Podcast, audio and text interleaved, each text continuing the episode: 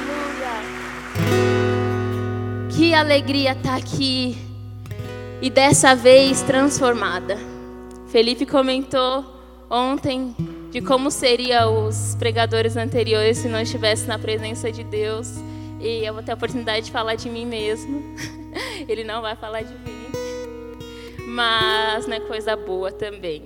Quem me conheceu em 2013 e 2014 e me viu nesse retiro, nesse período, sabe a transformação que o Senhor fez na minha vida. E talvez eu seria uma MC de funk amadora ou uma sambista de escola de samba. Certamente hoje eu estaria dormindo, mas pensando no ensaio de escola de samba que eu estaria mais para frente. Essa era a minha realidade. Eu sempre fui muito tranquila, nunca gostei de beber, nunca gostei de ficar com todo mundo, mas o sambinha mexia com meu coração, porque assim a minha família me ensinou. Mas Deus é poderoso, Ele é misericordioso e Ele nos traz para a graça. E hoje eu sei quem eu sou em Cristo e eu sou transformada em nome de Jesus. Amém. Glória a Deus. Meus irmãos, a Bíblia ela garante a todo aquele que crê e abraça as Escrituras com fé, com convicção, estabilidade e plenitude. Repita comigo: estabilidade e plenitude. Amém? Quem trouxe a Bíblia aí? Vamos dar um susto no inferno? Dá um tapa na sua Bíblia. Agora vamos fazer que nem um exército. Bate, bate, bate, bate, bate, bate. Ei, aleluia, aleluia, aleluia, aleluia. É isso. Amém. Glória a Deus. Isso é para você que não tem Bíblia se sentir constrangido. E comprar uma em nome de Jesus. Mas a vontade de Deus explícita neste livro, que é totalmente por meio de comunhão, graças a Deus, o relacionamento do homem, ele, que ele possa desfrutar de tudo que está escrito nesse livro em comunhão com o Senhor. Amém? A vontade do Pai é que nós venhamos adquirir sabedoria, conhecimento e entendimento espiritual. É isso que o Senhor me, me, me trouxe a entender a a questão do segredo da Bíblia em nós. Amém? A ponto de exercer, e é isso que a gente está fazendo aqui hoje, adquirindo tudo isso para a gente exercer influência espiritual positiva lá fora. Amém? Por isso, e de todos que cercam a gente, diga para quem está do seu lado: o que Deus quer, na verdade, é que através da sua vida, o mundo conheça a glória de Deus. O que Deus quer, na verdade, é que o mundo conheça, através da sua vida, a glória de Deus Pai. Amém? Querido, se tudo que a Bíblia promete e que está escrito dela estivesse se cumprindo em nós,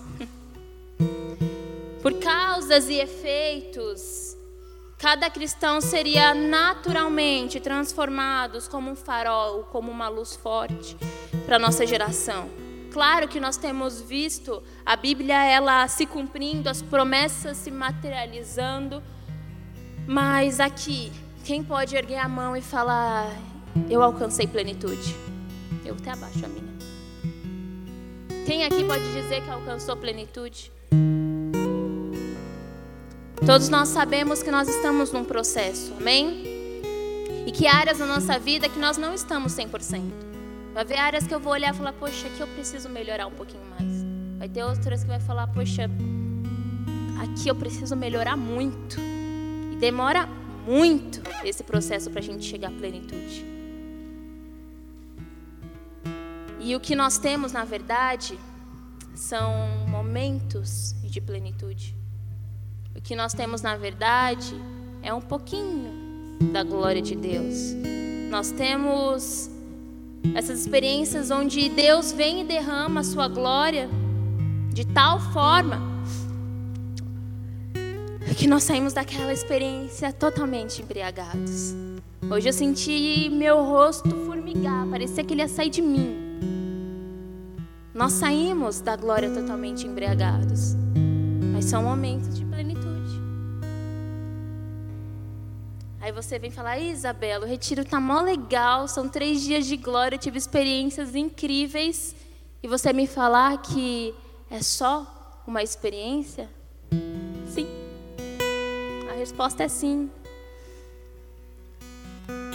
Mas é claro que nós estamos buscando a plenitude de Deus. Amém?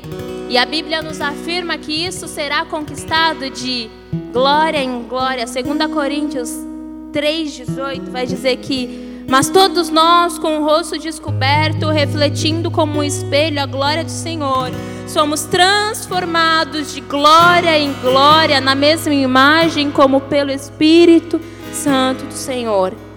Amém? E por que, que é tão difícil a gente manter esse fluxo de glória? Fui questionar o Senhor, Pai, por que, que a gente vive de glória em glória e a gente não pode viver esse fluxo até te encontrar? Por que, que é tão complicado a gente se manter conectado ao trono? Por que, que é tão complicado a gente não ter rupturas no nosso corpo, no nosso templo espiritual? Por que há tanta inconstância no nosso meio? Por que, que nós temos a habilidade de ir para o céu, ao inferno, assim? Como Gabriel disse, uma hora eu posso estar aqui, outra hora eu posso estar lá. E a gente tem essa facilidade de esquecer o momento de plenitude assim. Vocês concordam comigo? Amém? Só eu vivo isso?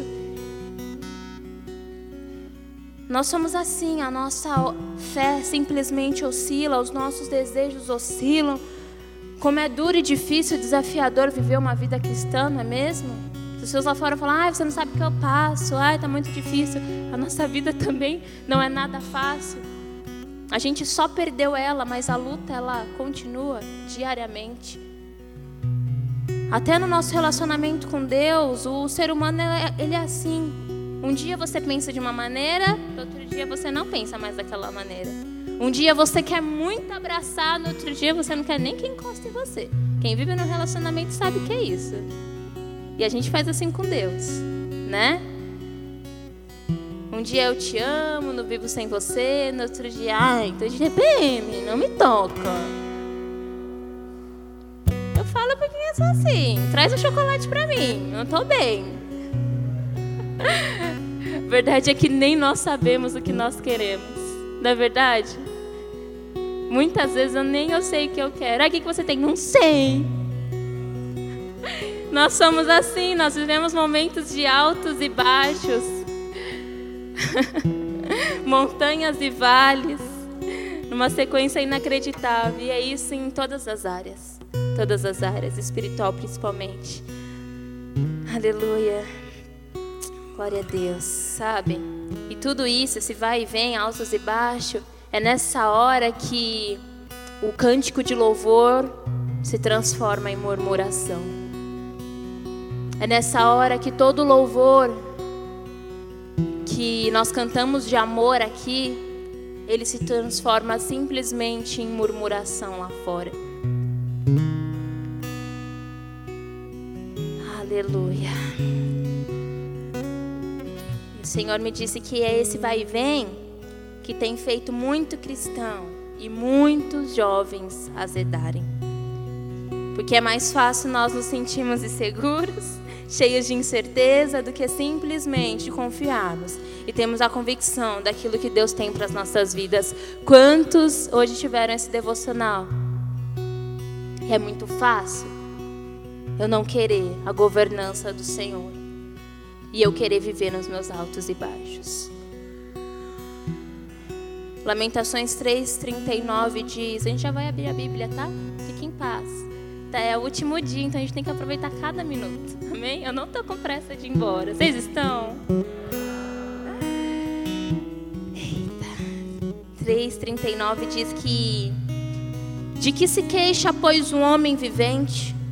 Queixa-se cada um dos seus pecados. Nós vivemos nos queixando. Nós vivemos reclamando. Vira e mexe tem uma reclamação nos nossos lábios. E o motivo de tanta murmuração. E eu perguntei, Senhor, há um porquê? E, e Lamentações Jeremias fala aqui que há um porquê. E ele mesmo fala o porquê. Mas a palavra rema desta noite, do porquê de tanta murmuração, está lá em Isaías 58. Abram comigo, em nome de Jesus. Eu queria ajuda aqui, porque o negócio foi para baixo. Tem que levantar,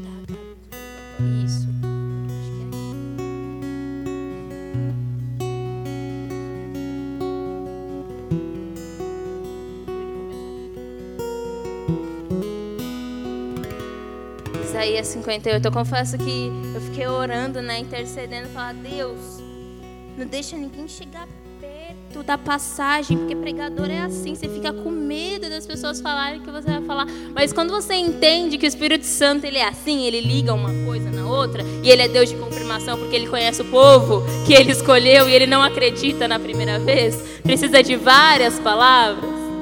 Então foi isso. Rodolfo chegou bem pertinho do meu capítulo, mas o meu é 58, em nome de Jesus.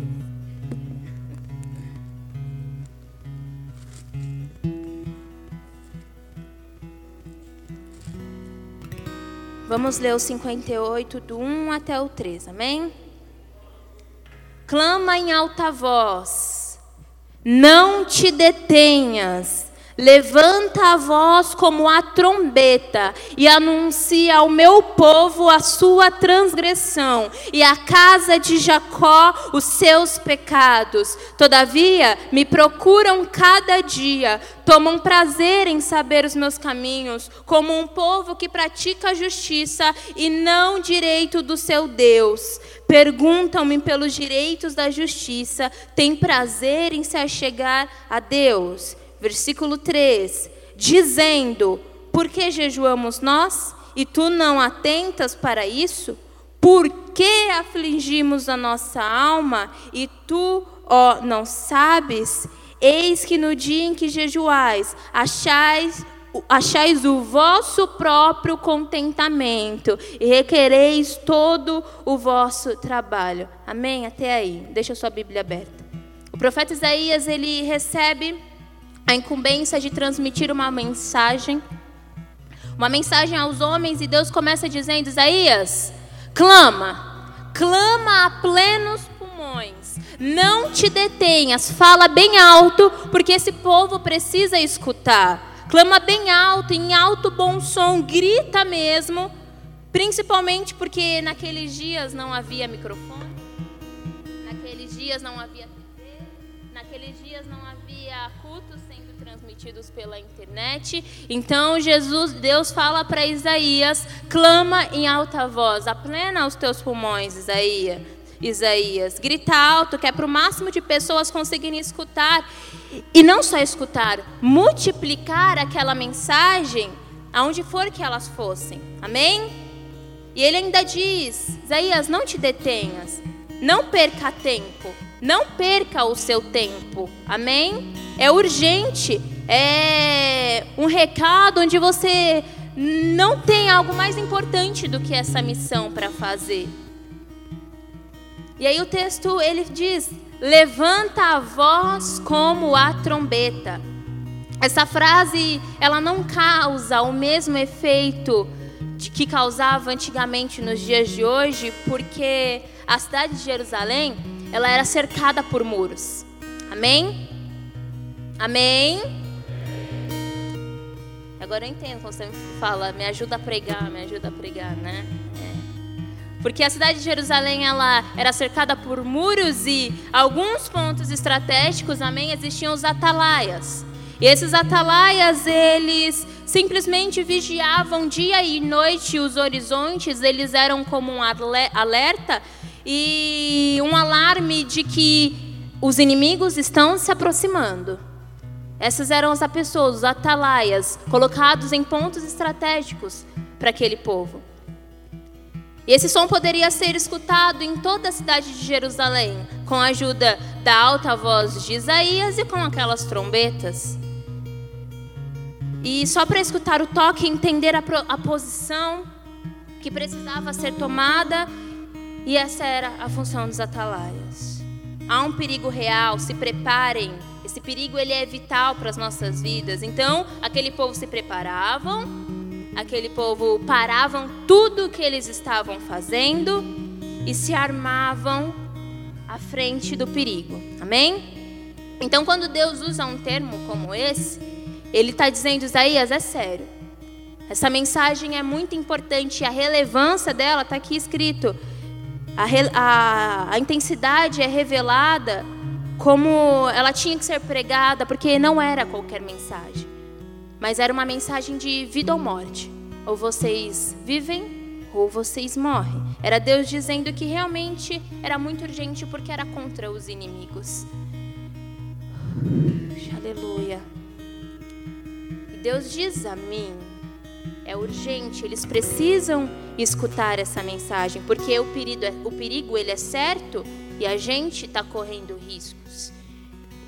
E nós temos os nossos muros, as nossas defesas. Na verdade, o muro naquele tempo para uma cidade era tudo. Uma cidade murada era uma cidade fortificada.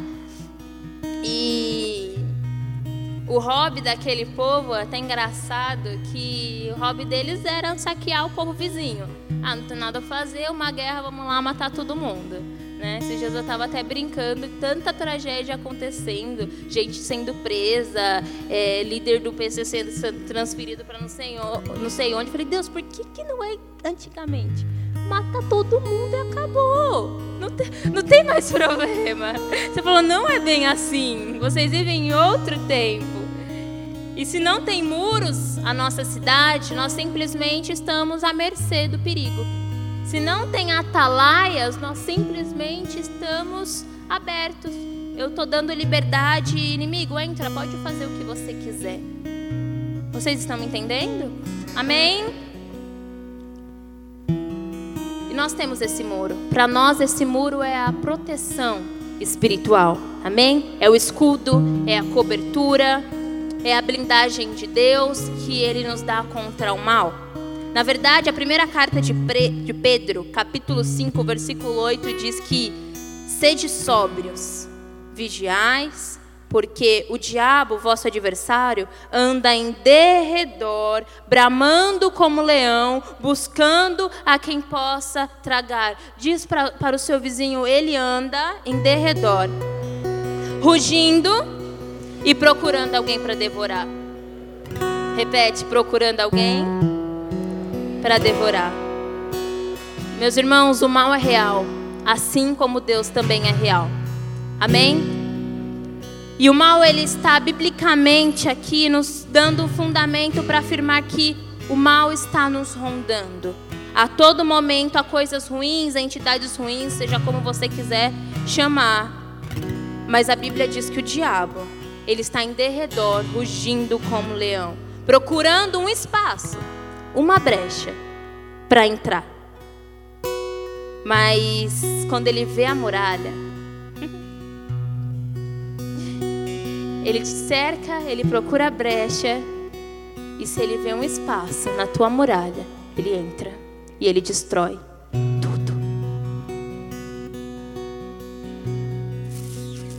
Então Deus ele está alertando aquele povo: escutem, parem tudo que vocês estão fazendo. Ouçam a minha voz. Há um perigo, há um mal se levantando, há uma onda de malignidade se levantando e ele vai destruí-los. Por isso, acordem.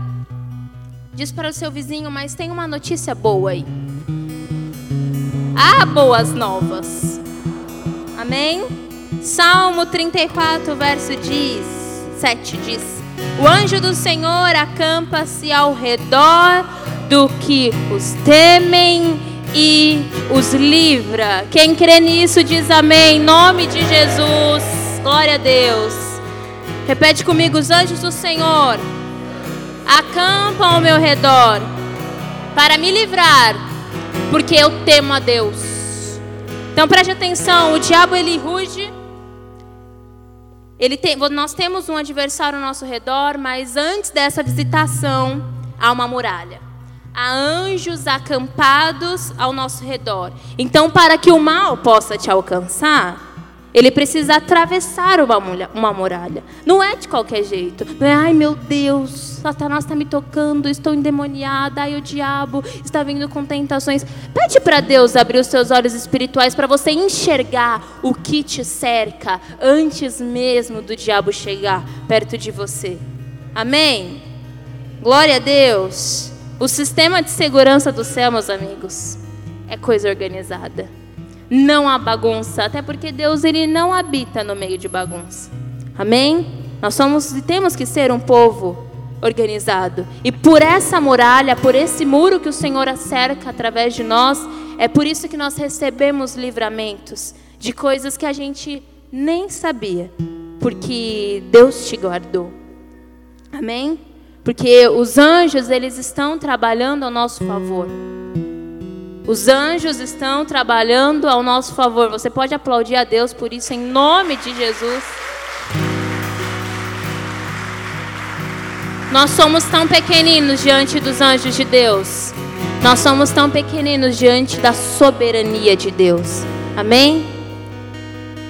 E a gente continua, porque Existia um destinatário para aquela mensagem. Quem era o destinatário daquela mensagem? Era endereçado a quem? O verso 1 nos responde falando: Anuncia ao meu povo e a casa de Jacó. É o mesmo que dizer: Anuncia ao meu povo, Isaías. Isaías. Anuncia a igreja. Diga para o seu vizinho: se você está aqui, é porque você procura o Senhor. Verso 2 agora. Para quem que é essa carta? Era para um povo, era para a casa de Jacó, e um povo que procurava Deus dia a dia. Deus está falando de qualquer povo? Não.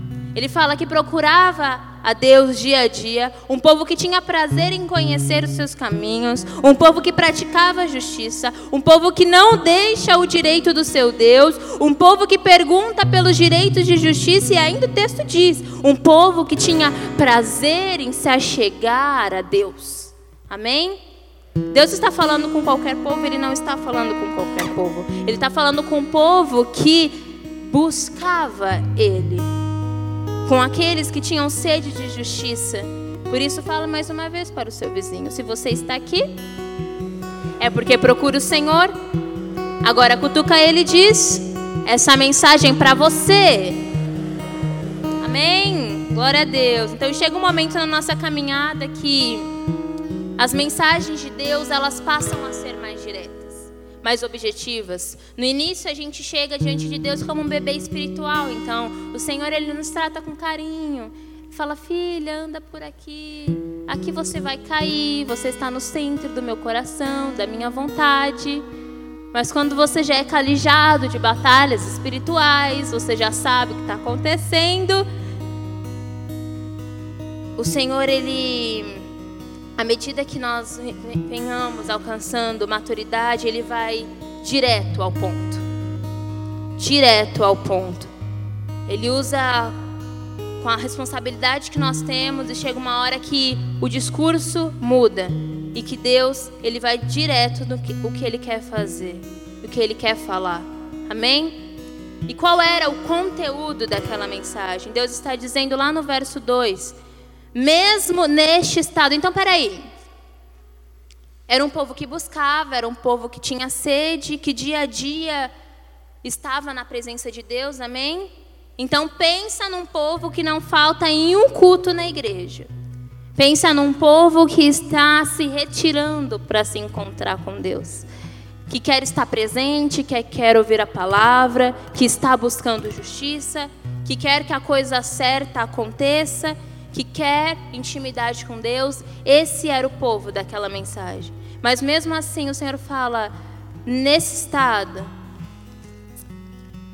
nós buscando Deus, tudo de bom, a presença, a revelação, mas eu estou num, peca... num estado de pecado e transgressão.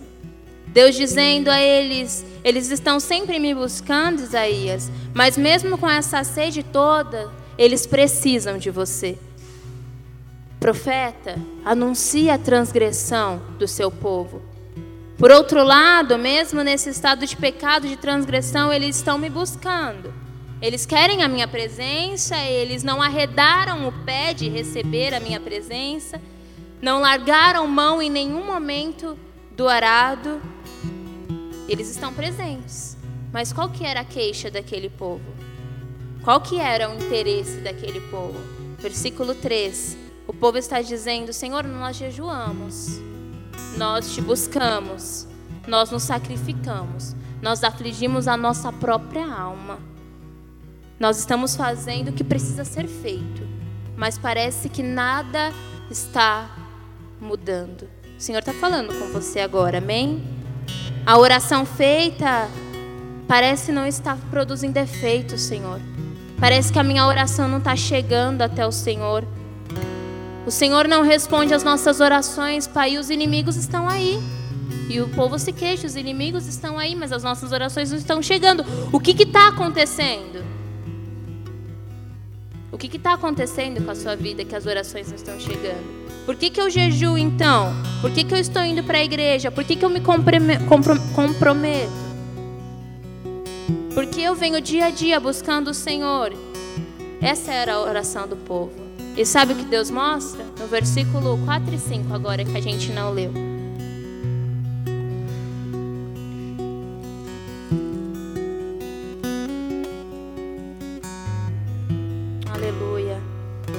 Versículo 4. Eis que para contendas e debates jejuais, e para dar despunhadamente não jejuais como hoje, mas para ouvir a voz do alto. Seria este o jejum que eu escolheria? Que o homem um dia aflige a sua alma e que incline a cabeça como junco e estenda debaixo de si pano de saco grosseiro e cinza? Chamarias tu a isso jejum e dia aprazível ao Senhor?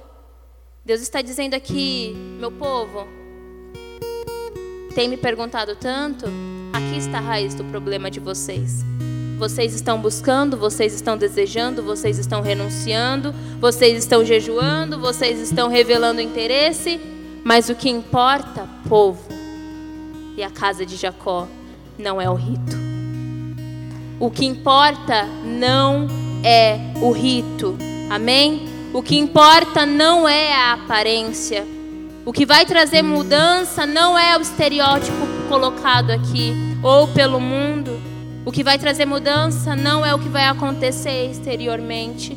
O rito não produz nada se ele não revelar a essência de Jesus Cristo. Amém? Então, a busca exterior, ela não vai produzir mudança alguma. E para que outros vejam essa busca, essa mudança em você, dessa forma a sua oração não vai passar do teto. Mas o Senhor diz: busca-me interiormente. Busca-me interiormente. Busca-me de dentro para fora. Queira mudar de dentro para fora. E Deus diz no versículo 6: Vamos lá ler juntos.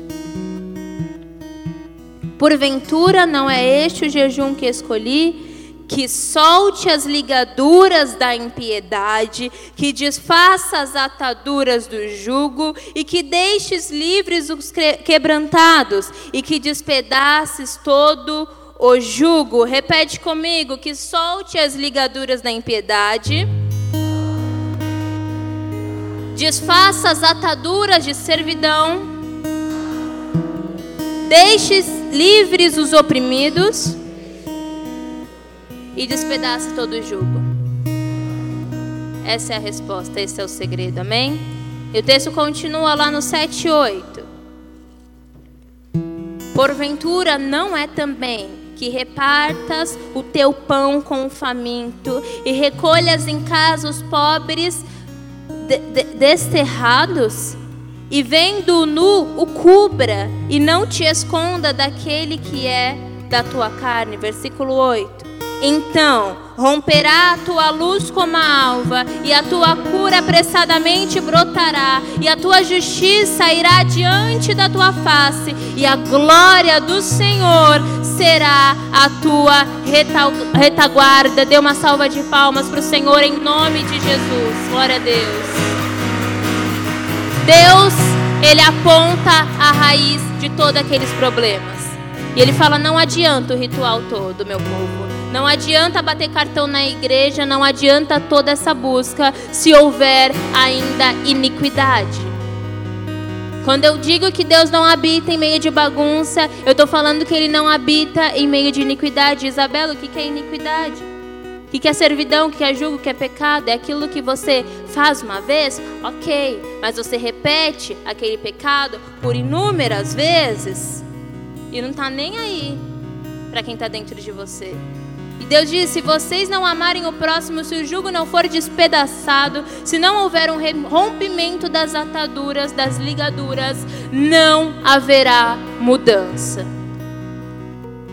Mas o povo continua dizendo: Mas pai, os inimigos estão me atingindo. Há áreas na minha vida em que eu mais apanho do que bato. Eu venho tentando, eu vou buscando, mas eu não consigo identificar os ataques do inimigo, eu não sei por onde que eles vêm. Mas sabe o que Deus está dizendo? Lá em Eclesiastes 10, 8 diz que quem rompe. Calma. Quem rompe um muro, uma cobra o morderá. Então visualiza comigo tudo de novo o muro cercado por nós. E lá em Eclesiastes diz que quem romper esse muro, uma cobra morderá ele. O leão que ruge, então recapitulando, o leão que ruge está em derredor, os anjos acampam a nosso redor e há um muro. Mas a Bíblia está dizendo que quem rompe esse muro será mordido como uma cobra. E sabe o que isso significa? Que Deus ele quer te ver abençoado. Deus ele quer que você faça uso de todo o poder que foi concedido a você. Deus quer que você olhe para as áreas da sua vida e diga: Deus é comigo. Ele está me abençoando. E o que eu estou dizendo aqui é que o Senhor ele tem o melhor para cada um de nós. Amém? Que ele ainda botou anjos acampados neste lugar para garantir que a palavra dele se cumpra. Amém? que ele ainda ofereceu a muralha para que o inimigo não te roube em nada. É algo muito forte sobre nós. Amém? Mas, se você sair daqui e decidir abrir uma brecha nesse muro, que fala que quem abrir uma brecha nesse muro, o que, que acontece? As leis espirituais vão ter que se cumprir. E a cobra pode te morder. Se você abrir a brecha, a cobra vai te picar. Se você abrir espaço, o leão vai te matar. E se ele entrar, se prepare, porque algo errado vai estar acontecendo ali. E essa é a razão das rupturas, das rupturas, essa é a razão da escassez. São dois ciclos de colheita rompidos. Poxa, mas estava começando a andar, eu estava começando a deslanchar, mas opa, Agora não é hora de reclamar. Agora, naquela hora, não era hora do povo reclamar. Porque a hora, naquela hora, era de checar as rupturas da muralha. Não perca tempo reclamando. Tenta encontrar as rupturas da sua muralha. Tenta encontrar as brechas da sua muralha. Para de ficar se vitimizando. Ah, é assim mesmo comigo, isso sempre acontece. E vai atrás da solução, vai atrás de mudar, vai atrás de ser transformado. Amém? Nós precisamos encontrar os buracos que você mesmo fez. E tapar as brechas que você mesmo deu. Para que você volte a ter proteção espiritual. Amém? E que você continue andando aonde você parou. Enquanto houver murmuração, nada vai mudar. É hora do, de se autoanalisar, é hora de você se julgar, é hora de você checar as brechas abertas. Se eu quebro a aliança, diz para o seu vizinho: o pecado faz isso. Ele cava um abismo entre você e Deus. O pecado ele faz isso. Essa é a razão, porque há tantas bênçãos retidas lá no céu sobre você.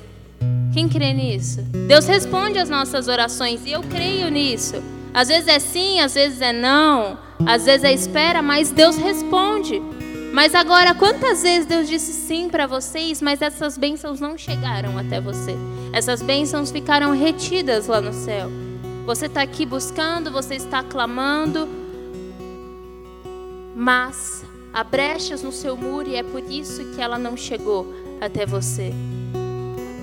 Essa bênção, esse chamado que o Gabriel pregou ontem, não vai te alcançar enquanto tiver rupturas no seu muro. Ele nunca vai conseguir concretizar na sua vida se você quebrar a aliança. Eu interrompo o agir de Deus. Eu simplesmente interrompo aquilo que Ele começou na minha vida. E diga para o seu vizinho mais uma vez: é por isso que muitas vezes você ora e nada acontece. Diga agora de novo: há leis espirituais que estão operando, e só quando elas forem satisfeitas haverá resultados. Amém? Glória a Deus. E aí ele fala de mais uma coisa, de ligaduras da impiedade. Vamos tratar com essa raiz agora, as ligaduras da impiedade?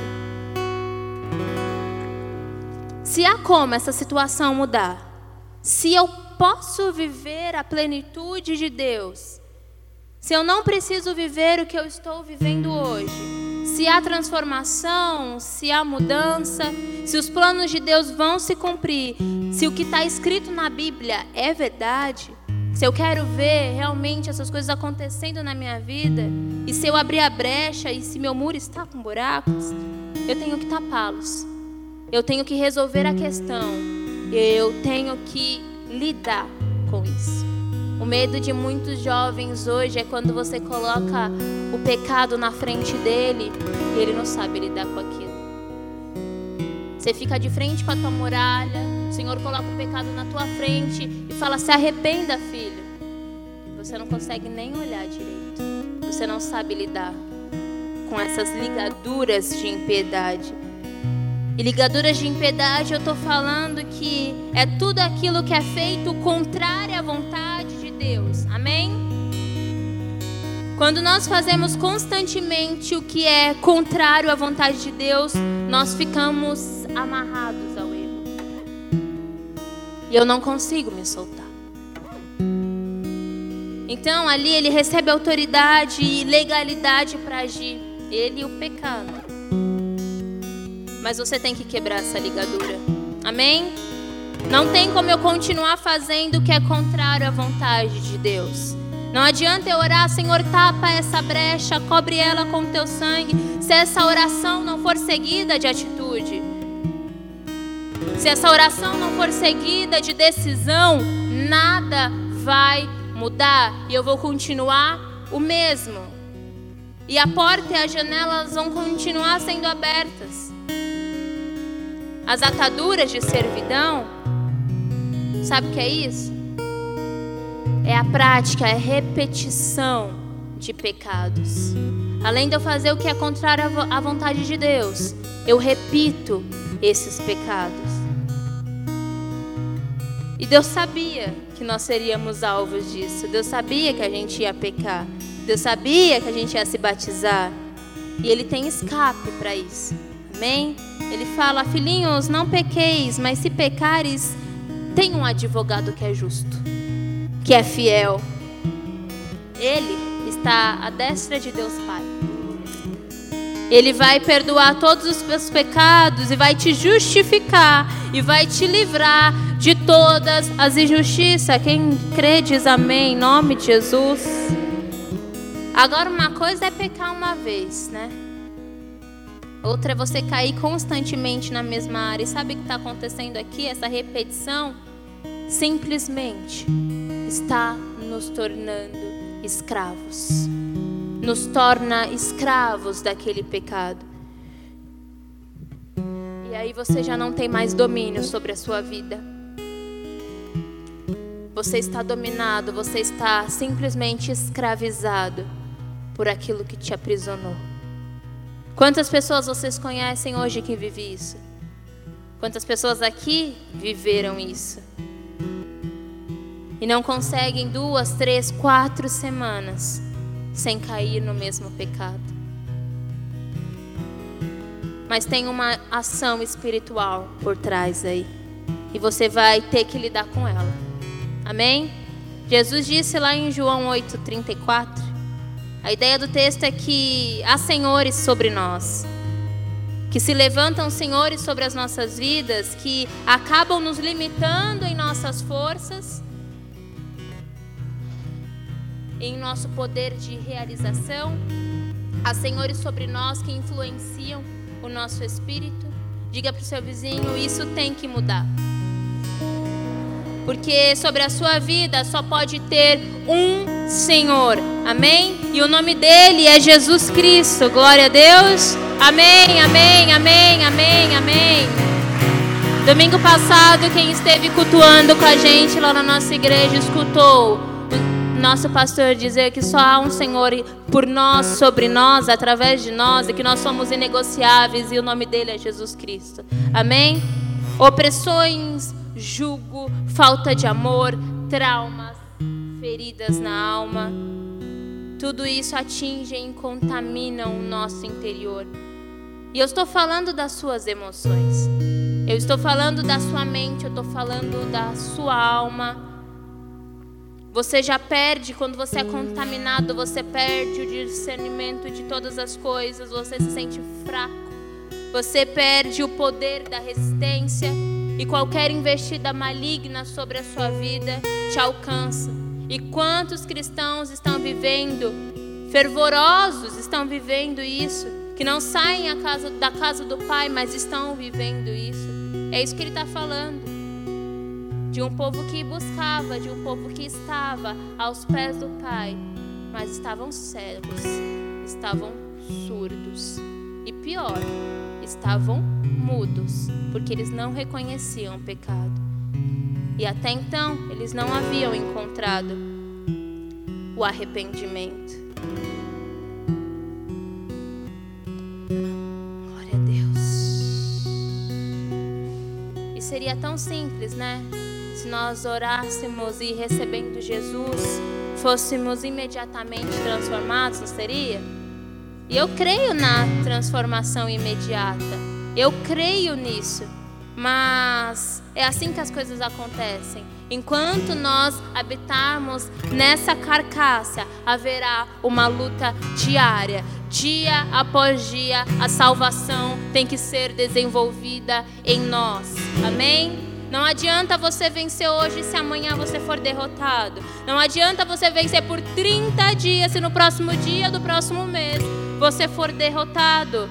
Todos os dias haverá uma batalha sendo travada na sua vida. Isso porque nós somos gerados da natureza humana. De uma natureza pecaminosa. Da semente de Adão nós somos gerados. Então, há duas naturezas habitando dentro de nós. Amém? Respondida a pergunta, Vitão. O Vitão é um amigo abençoado que eu tenho. De faculdade de trabalho.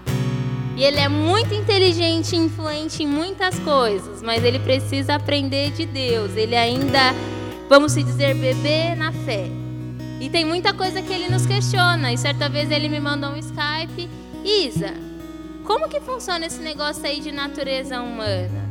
Né? E eu fui explicando para ele, é isso, nós somos gerados de uma natureza pecaminosa. Há duas naturezas dentro de nós. Nós temos uma dupla natureza. E o apóstolo Paulo ele disse lá no em Romanos 7:20, porque eu não faço o bem que eu prefiro, mas o mal que eu não quero, esse faço.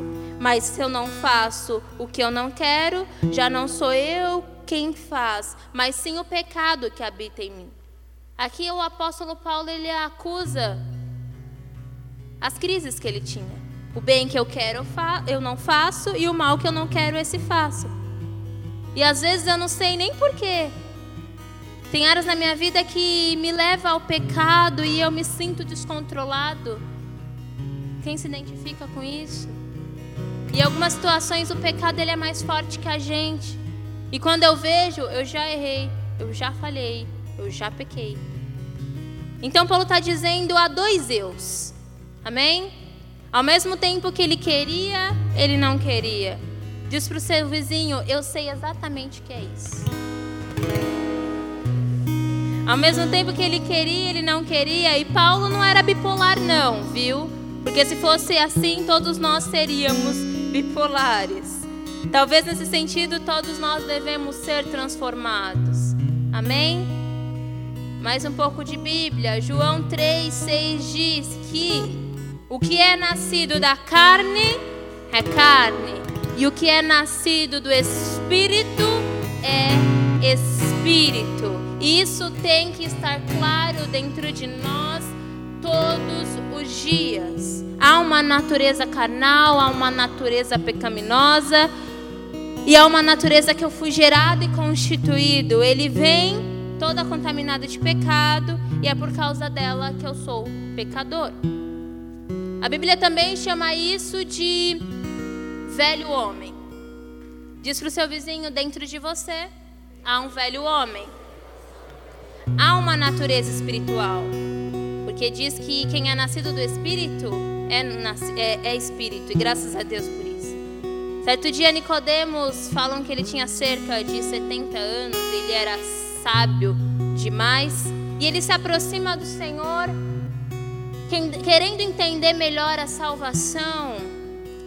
E Jesus disse a ele: Nicodemos, importa-te nascer de novo. E ele questiona ainda, mas Jesus, como que eu vou voltar para o ventre da minha mãe? Como que eu faço isso? Eu tenho, com essa idade toda que tenho, como voltastes para o ventre da minha mãe? E Jesus disse: Não, não, Nicodemos. É o nascimento espiritual. Amém? Então há em mim uma natureza carnal e uma natureza espiritual. E o velho homem, se você aceitou Jesus um dia como seu Senhor, e Salvador, como teu rei, se submeteu a Ele, há duas naturezas existindo em você agora.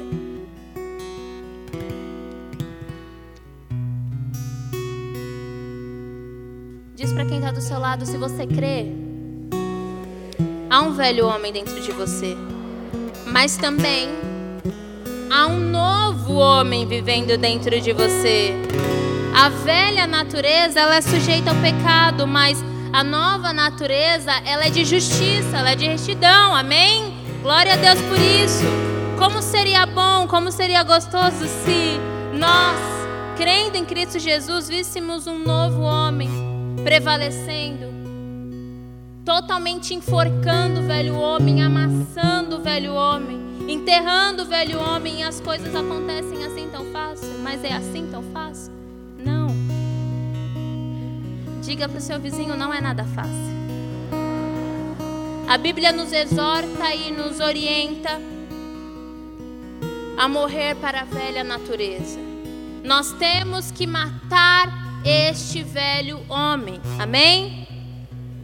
Mas quem falou que ele é um bichinho pequeno que morre? A gente mata hoje, mas amanhã ele está querendo já colocar a mãozinha para fora. Amanhã já vem o pensamento contrário na nossa mente. Ela volta dizendo: eu, eu sei o que você fez no seu verão passado. Eu sei o que você fez no carnaval passado. Eu sei que quando você vai sair daqui, vai ter vários convites para vários bloquinhos lá na Vila Mariana e eu sei que você vai aceitar, mas não está repreendida em nome de Jesus. Amém? Aqui jaz o velho homem. Mas se no dia seguinte você bobear, ele já te tomou.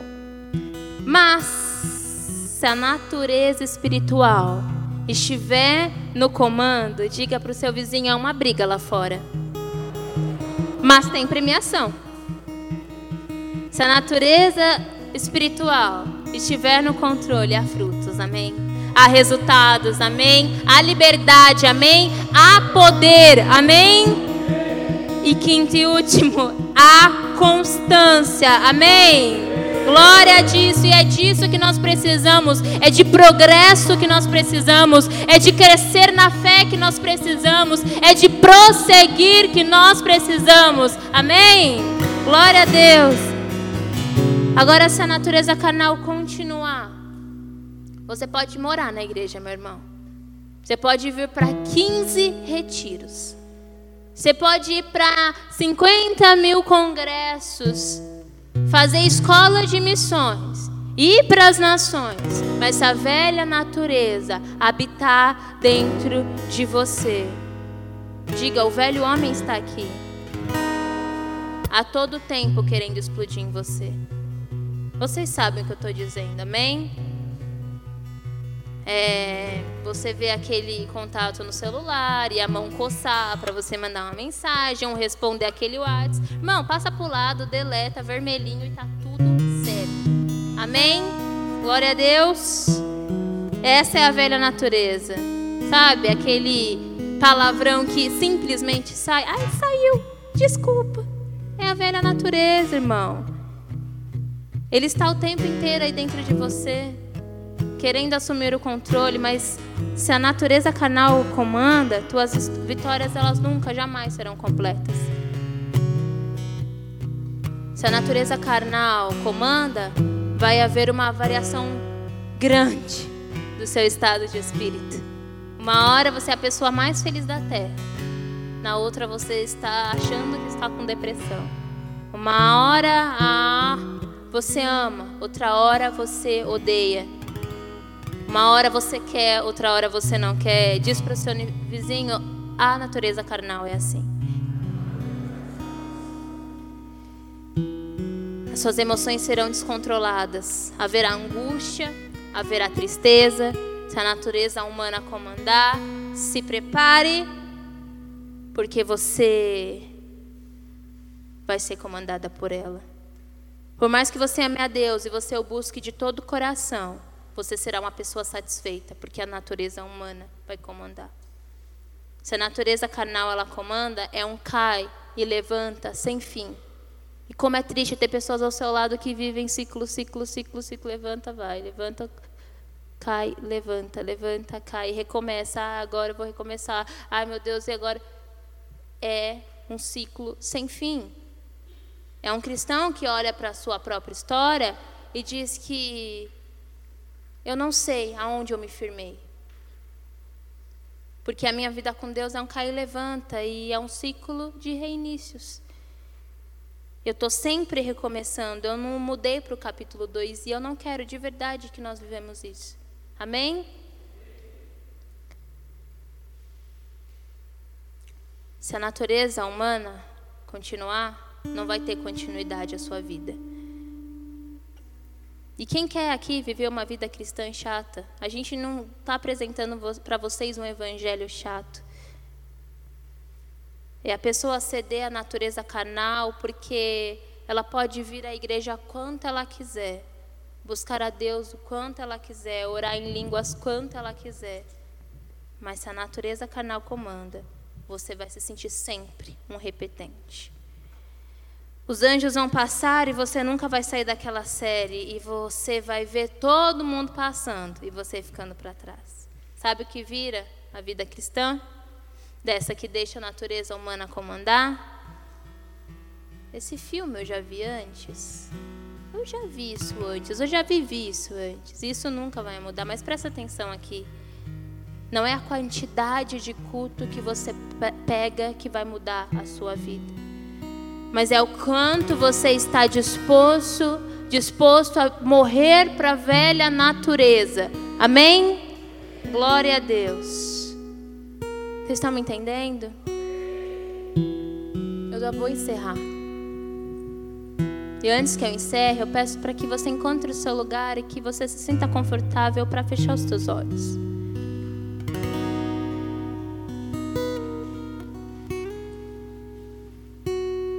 Deus não te chamou para ficar assistindo o vale a pena ver de novo da sua vida.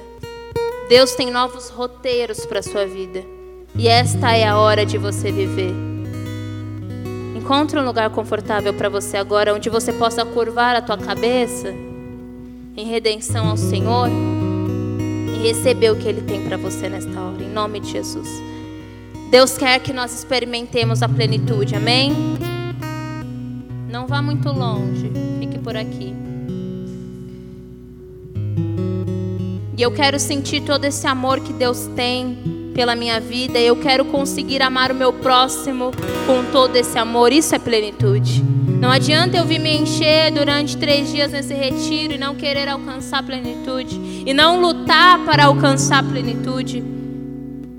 Eu quero poder botar as mãos onde quer que seja e ver prosperidade porque Deus é comigo. Isso é plenitude. Eu quero entrar em lutas, mas também sair delas. Isso é plenitude. Eu quero lutar, mas eu quero experimentar o gosto da vitória, porque está cansado de engolir a seco a derrota. Isso é plenitude, amém? Eu quero abrir a boca para fazer uma oração e sentir uma resposta imediata de Deus, porque eu estou conectado ao Pai e Ele é o meu refúgio. Isso é plenitude. Eu quero poder vencer todos os defeitos de caráter que têm atrapalhado todos os meus relacionamentos familiares, pessoais, durante tantos anos. Isso é plenitude. Eu quero ser a cada dia, através de cada experiência, uma pessoa melhor, mais parecida com Cristo. Eu quero ser aperfeiçoado, eu quero crescer, eu não quero estagnar. Eu quero uma vida passando, eu quero os valores corretos, eu quero a essência. E quando você a recebe, aí sim você tem a plenitude. Deus tem o melhor para nós, Deus tem o melhor para nossa vida. Repete comigo essa oração, Pai. Mostra na minha vida as ligaduras de impiedade, as ataduras de servidão, as opressões e o jugo. Agora deixa o Espírito Santo te conduzir agora em nome de Jesus. Se você sentir muito forte no seu coração e você receber a revelação do Senhor, vocês da equipe vão até essas pessoas, porque eu creio que o Espírito Santo de Deus vai revelar a vocês as ligaduras de impiedade essa servidão de pecado que nunca cessa. E eles vão receber hoje a revelação do que é isso que está travando eles, do que é isso que estão levando ele ao pecado, do que é isso que o retiro transforma em três dias, mas em duas horas você destrói. Esse será um tempo de constância, eu creio. Você vai crescer, você vai amadurecer. Deus vai te dar força para que você seja guiado pela natureza espiritual. Em nome de Jesus, a batalha ela não vai terminar nunca, mas o Espírito está no controle. Em nome de Jesus. Espírito Santo de Deus, essa é a hora, Pai, que o Senhor revela individualmente a cada coração aqueles que se esconderam do Senhor até mesmo, aqueles que estão com medo, Jesus, que o pecado seja apontado, porque tem vergonha dele, Pai. Mas Espírito Santo de Deus, eu sei que o Senhor está aqui nesta hora. Eu sei que o Senhor pode arrancar toda a vergonha. Eu sei que o Senhor pode fazer infinitamente mais. Infinitamente mais. Ontem pela noite, quando Felipe pregava, havia uma borboleta voando aqui no templo. E eu olhei para aquela borboleta e falei: Senhor, nós precisamos do teu espírito. Porque esse velho homem, essa velha natureza, esse pecado, Jesus, que às vezes nos tira, Pai, da tua presença, só o Senhor pode mudar. Com a nossa atitude, claro, mas só o Senhor pode mudar. E o Senhor, eu vi através daquela borboleta caindo um pó, um pó vindo diretamente do céu sobre as nossas cabeças. E eu creio que nesta hora o Senhor está curando, o Senhor está resgatando, o Senhor está transformando. E eu acredito na transformação imediata. O agora que Paulo disse, o agora que Paulo disse, eu declaro: Senhor, transforma Espírito Santo de Deus Seja Deus sobre essas cabeças. Seja Deus, Espírito Santo de Deus, na casa dos teus filhos. Eu declaro constância espiritual ao sair desse retiro. Eu declaro constância espiritual quando eles, Senhor, encontrarem, se encontrarem, Jesus, em situações difíceis. Haverá desafio, sim. A bolha ela vai estourar, mas eu creio num Deus. Eu creio num Deus que é constante. Eu creio num Deus que não muda. Eu creio num Deus que está neste lugar. Por isso Pai, se é preciso sinais, Se é preciso falar, se é preciso chorar, se é preciso deitar, faça com que eles se despedacem agora na tua presença. Se esvazie na tua presença para reconhecer que só há um Senhor, só há um Senhor sobre a vida deles. Em nome de Jesus,